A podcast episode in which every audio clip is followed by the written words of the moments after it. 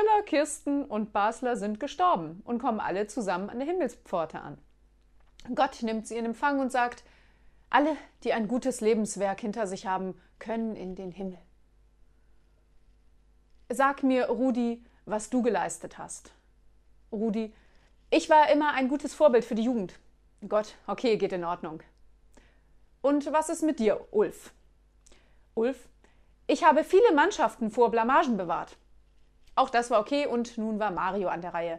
Sag mir, mein Sohn, erstens, bin ich nicht dein Sohn? Zweitens, geht dich das gar nichts an, was ich da unten so rumgetrieben habe? Und drittens, runter von meinem Platz!